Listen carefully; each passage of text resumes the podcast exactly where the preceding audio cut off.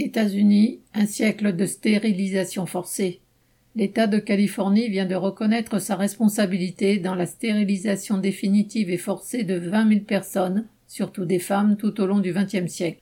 Cette politique violente envers les pauvres a longtemps été pratiquée dans une grande partie des États-Unis, les autorités californiennes étant responsables d'un tiers des victimes.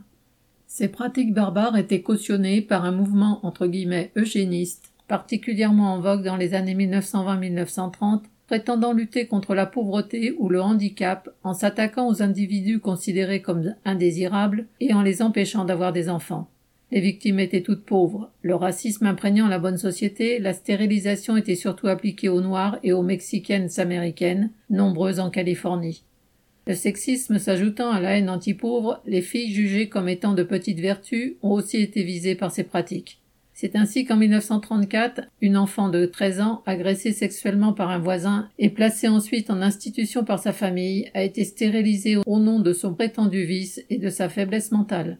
Un garçon de 14 ans a subi le même sort, accusé d'être turbulent et brutal et surtout d'une, entre guillemets, mentalité mexicaine de bas étage.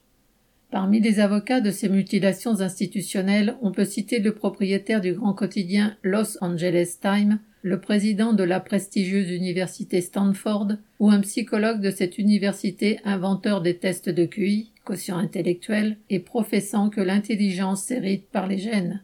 Ces intellectuels justifiaient que l'État envoie des équipes de stérilisateurs écumer les prisons, maisons de correction, hôpitaux, asiles psychiatriques, orphelinats. Ce n'est qu'en 1979 que la Californie a abrogé ces lois inhumaines instituées en 1909 mais la pratique est restée en vigueur au moins jusqu'en 2014 dans certaines prisons, où des femmes ayant donné officiellement leur accord, mais en réalité peu informées de l'intervention chirurgicale qu'elles allaient subir, ont été stérilisées.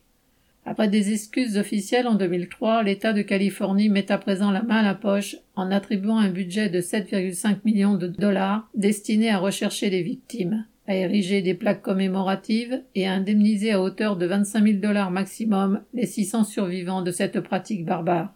Mais il n'a jamais été question d'inquiéter les responsables de ces horreurs. Les dirigeants américains ne se sont jamais privés de donner des leçons d'humanité et de civilisation au monde entier. Les stérilisations forcées montrent le genre d'humanisme qu'ils pratiquaient chez eux envers les pauvres. Lucien Détroit.